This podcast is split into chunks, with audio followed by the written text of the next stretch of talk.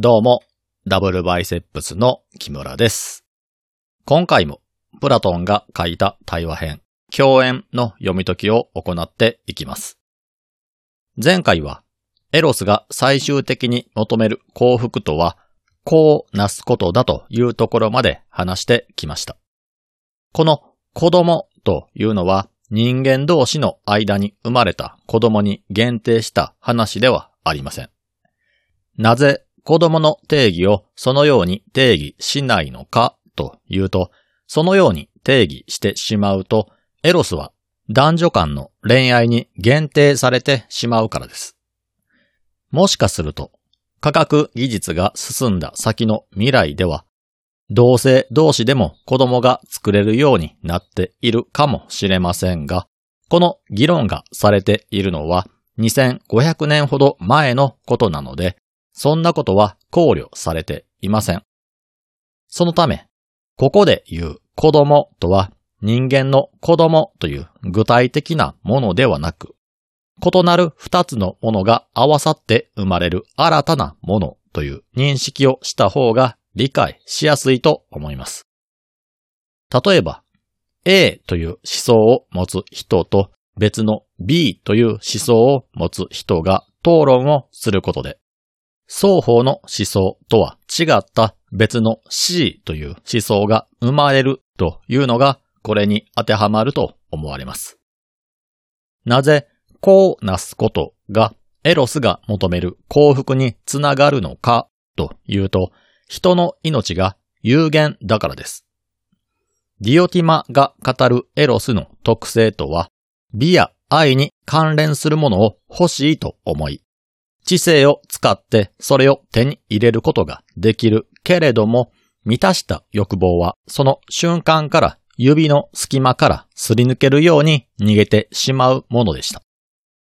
つまり、エロスを宿す人間は永遠に満たされることがないわけです。そして、人の欲望は永遠に発生し続けて、人はその欲望を知性を伴った行動で叶え続けることになります。このサイクルは永遠に続いていくわけですが、一方で人間は永遠に生きることはできません。人間には寿命というものがあり、その命は限りあるものだからです。エロスというのは人間の精神に依存している概念ですが、エロスという概念が永遠にサイクルを回すことで幸福に到達しようとしているのに対し、人間に寿命という制約があると、エロスは幸福には到達できないことになってしまいます。これでは、エロスは幸福に到達しようとする概念なのに、幸福にたどり着くことは絶対にないわけですから、それを宿した人間は幸福に到達することができなくなります。そこで永遠という時間を克服するために登場したのが、こうなすことという考え方です。先ほど人間の子供に限定しないと言っておいてなんですが、例えとして人間の子供で考えると、人間一人の命には限界がありますが、その子供が子供を作ることで子孫をつなげていくことで、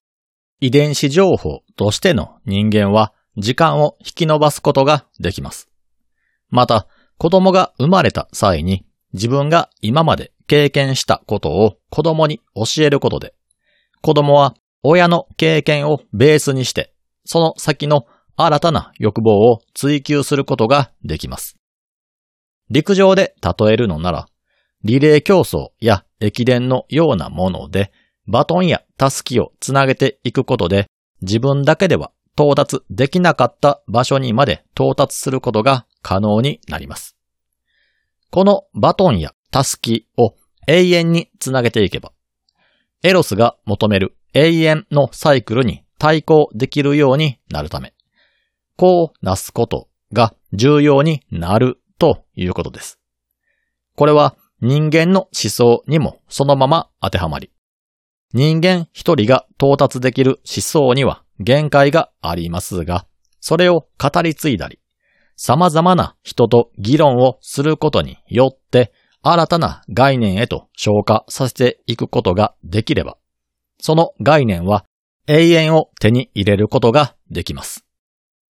私自身がまだ勉強不足で、この例えが合っているかどうかはわかりませんが、この時代からもっと先の哲学者の理論で言えば、ヘーゲルの弁証法などもこれに近い考え方なのかもしれません。ヘーゲルの弁証法は大まかに言えばある主張に対して反論をぶつけて、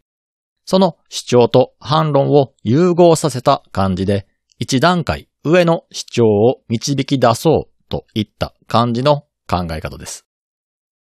先ほど出した例えをもう一度言うと、A という意見と B という意見をぶつけて C という意見を生み出すということです。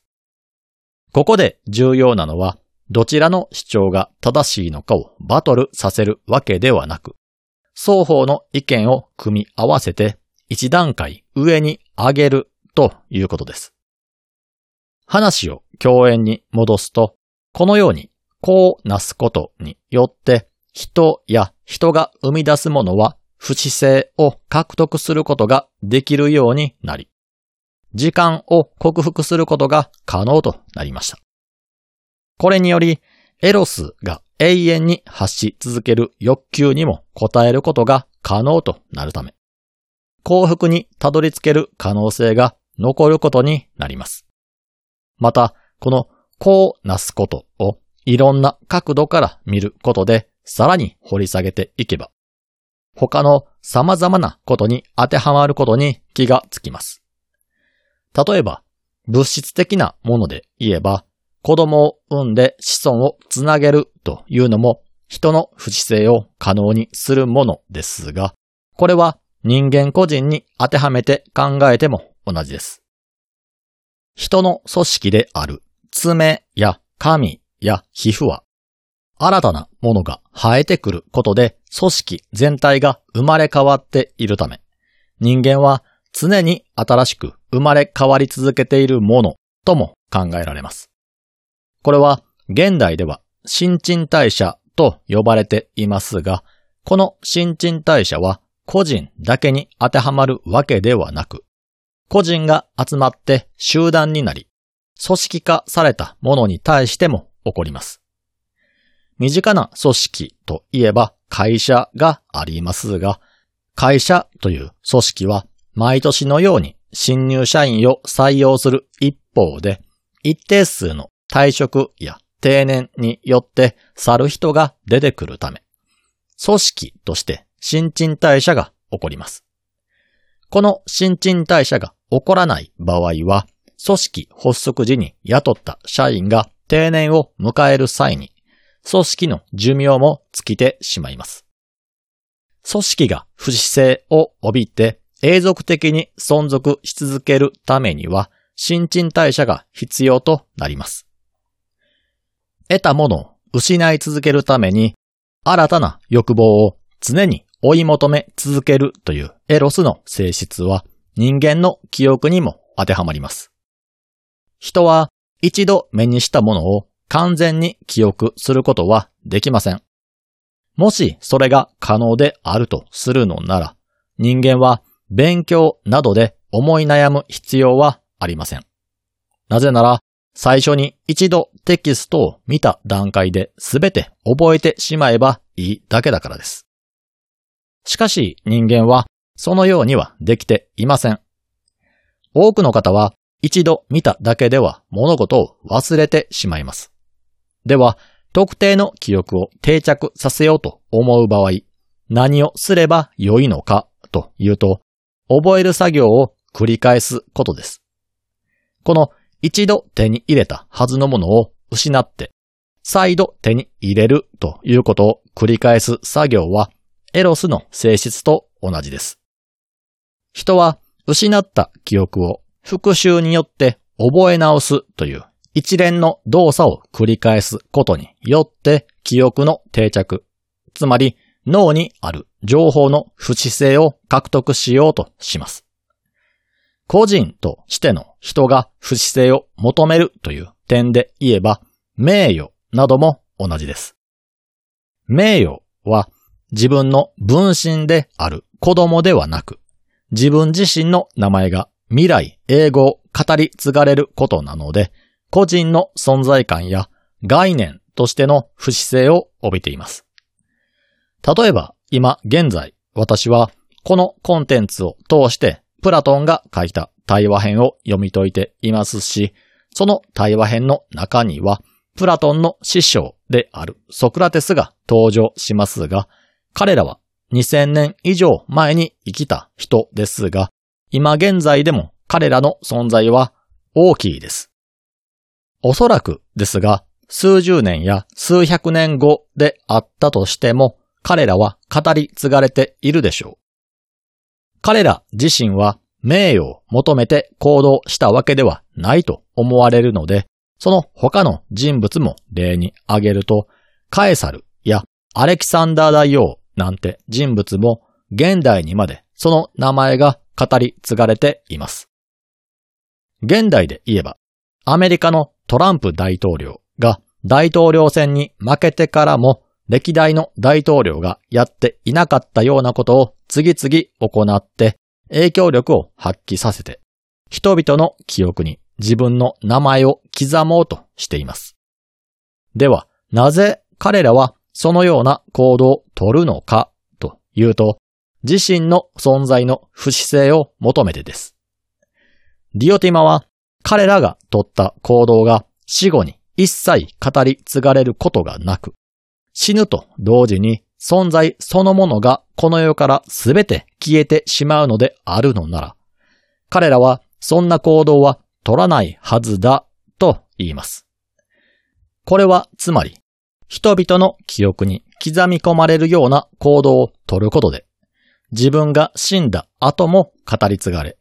それによって自分の存在そのものが不死になるから、彼らは名誉を求めて頑張るということです。ディオティマはこれまでのまとめとして、このような例え話を始めます。社会を構築する人間にとって一番重要な知識は、その社会を継続させていくための知識である正義と節度となります。これは人は単独で生きることはできず、生きていくためには社会を作り、それを成立させなければならないからです。その社会を存続させるためには秩序が必要で、秩序が成立するためには正義と節度が必要だということです。この正義と節度を身につけた人間が成人し、適齢期になると、その子供は子供を作ろうとします。そのために優れたもの、美しいものを探し、話をします。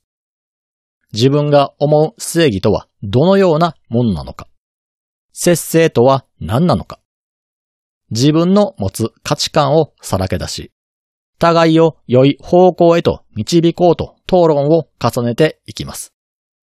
このようにして高め合える二人は、やがて愛し合って子供を作ることになりますが、その子供は親である自分たちよりも美しく、不死に近い存在であるために、彼らは子供を優先して守ろうとします。この子供というのは、先ほどから繰り返し言っていますが、物質的な人間の赤ん坊に限った話ではありません。なぜなら、そのようにしてしまうと、エロスは男女間でしか成立しないからです。そのため、ここで言う子供とは思想も含みます。思想も含むとは、今回の例で言うのなら、正義と節度を持つ二人の人間が互いに高め合うために価値観のすり合わせを行えば、単独では思いつかなかったような考えに到達するということです。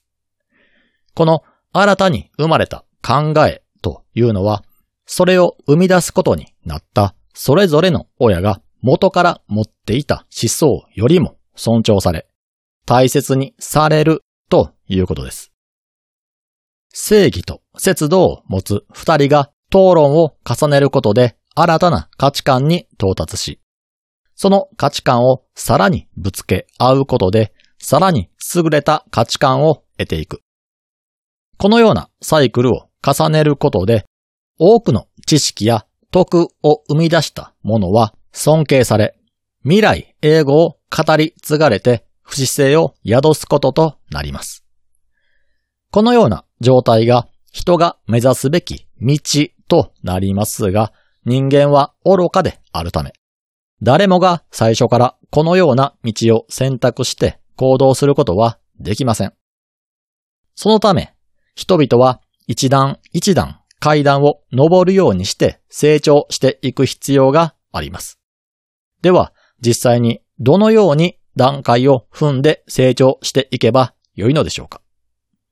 ディオティマは人間の恋愛に例えてこの説明を始めます。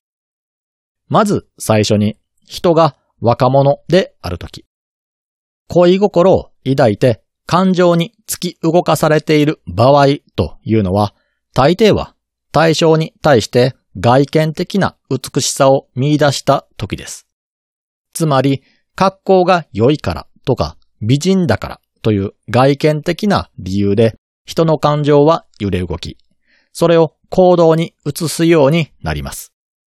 この際、若者のパートナーとなる者が、その若者を正しく導くことができるのであれば、その若者は浮気をせず、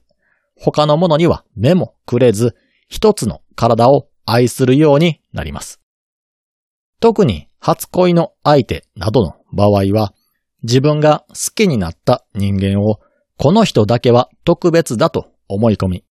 他の人間と恋人との間に明確に線を引き、その相手を特別視して盲目的に愛します。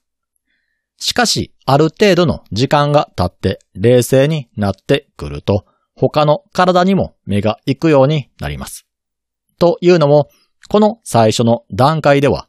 外見的美しさのみに目が行っているため、自分が好きだと思った人と似たような外見や身体的特徴を持つ人も同じように美しいと思うようになるからです。また、精神的に若いうちは熱しやすく冷めやすいというところもあり、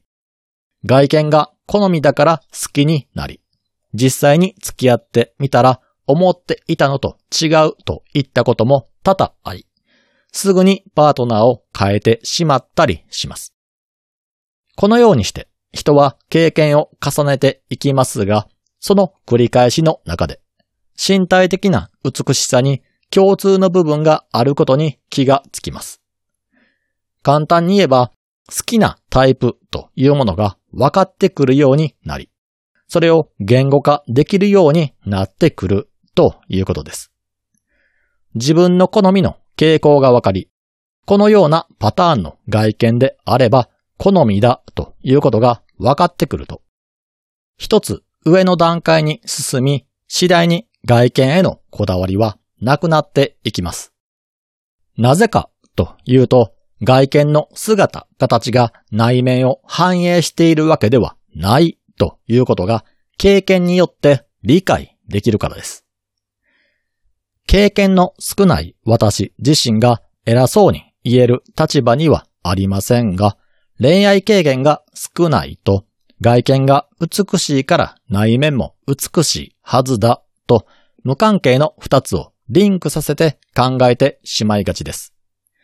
しかし、経験を積んでいけば、同じような姿、形をしていても、人によって性格や考え方が違うことに気がつき、お互いが持つ価値観といった内面同士が合うことの重要性に気がつき始めます。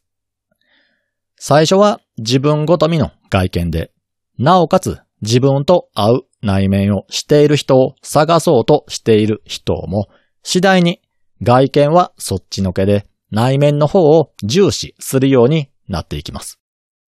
この内面も人が正しく成長を続けている場合は心が美しく、優れた知性を持つ者が尊いと思うようになります。優れた知性や思想を持つ者を愛するようになると、そのものに受け入れられたいという思いや受け入れられた後、その人と互いの思想をぶつけ合って討論することで、その人はさらに成長を遂げます。すると、その若者の意識は愛し合っている自分たちという閉じた世界だけではなく、自分たちの外側を取り囲んでいる世界の方に目が行き始めます。こうなってくると、今まで自分たち中心の狭い視野でしか見れていなかったものが広い視野で見ることができるようになり、この世界のありとあらゆる美しさの方に目が行き始めます。こうしてあらゆる美を観察し、その情報を自分にインプットしてさらなる知識を蓄え、それをもとにパートナーと討論を重ねて新たな思想を生み出し続けるものは最終的に美そのものに到達することになります。ここで到達する美というものは何かに宿ることで初めて認識できる就職後としての美ではありません。時間が経つことでいずれ消滅してしまうようなものでも、地域が変われば価値観が変わってしまうようなものでも、何かに対する美といった相対的なものでもなく、絶対的な美、美しさです。このようにして人は最初は肉体的な美というわかりやすいものを入り口にして、経験を重ねていくことで絶対的な美である究極のエロスへと到達することができるというのがディオティマの主張です。これで共演に参加した人たちすべての主張は終わったんですが、ここでこの対話編は終わりではなく、アルキビアデスという人物が宴の噂を聞きつけてやってきて、人騒動を起こしてしまうんですが、その話はまた次回にしていこうと思います。この番組に関するご意見、ご感想は、ツイッターでハッシュタグをつけてつぶやいてください。ハッシュタグはすべてひらがなでダブルバイセップスです。それではまた次回。